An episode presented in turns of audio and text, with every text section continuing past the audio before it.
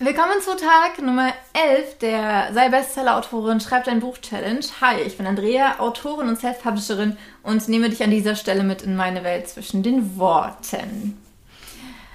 Ähm, heute möchte ich über etwas sprechen, das den meisten vielleicht nicht so bewusst ist. Ich habe es schon im letzten Video angesprochen, Schreiben ist Arbeit. Und tatsächlich ist das Schreiben nicht nur eine Arbeit im Kopf und eine, eine Arbeit im Sinne von einer Aufgabe, die ich auch dann erfüllen muss, wenn ich vielleicht gerade nicht so viel Lust dazu habe. Also es ist nicht nur ähm, eine Mindset-Geschichte, sondern Arbeit ist äh, Arbeit, sondern Schreiben ist tatsächlich auch körperlich anstrengend. Das bedeutet, wenn du entweder eine Stunde, zwei Stunden am Schreibtisch stehst oder sitzt, dann ist das für deinen Körper eine Aufgabe.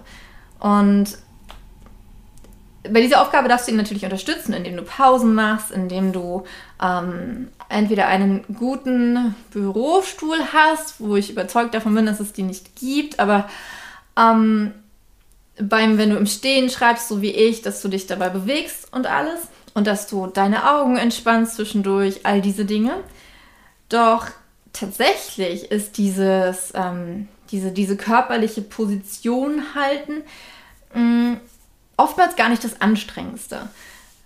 Oftmals ist, ähm, es kommt natürlich sehr darauf an, was du schreibst, aber wenn du sehr, sehr ähm, intensiv schreibst, sehr intensive Szenen schreibst, die auch emotional dich selbst mitreißen und so weiter, dann ist Schreiben etwas, was deinen Herzschlag in die Höhe schnellen lässt und auch auf diesem hohen Niveau hält und was einen auslaugt in gewisser Weise, in keiner negativen Weise, wenn man auf seinen Körper hört, aber es zehrt an den Kräften. Und ich finde, dass einem das bewusst sein darf, denn oftmals, also bei mir ist es so, ähm, dass ich am liebsten immer nur weiterschreiben würde und weiterschreiben und weiterschreiben und weiterschreiben, bis ich an den Punkt komme, wo ich wirklich K.O. bin und wo ich wirklich mich erschöpft fühle.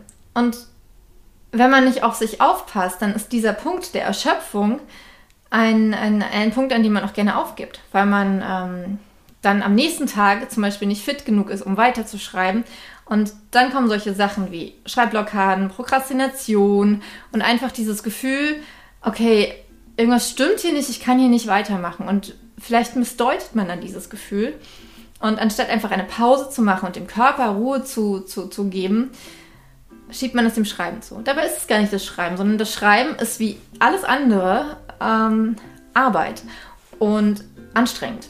Und das äh, man berücksichtigen. Und genau aus diesem Grund sind Pausen so wichtig und dass du auf deinen Körper hörst. Genau. Und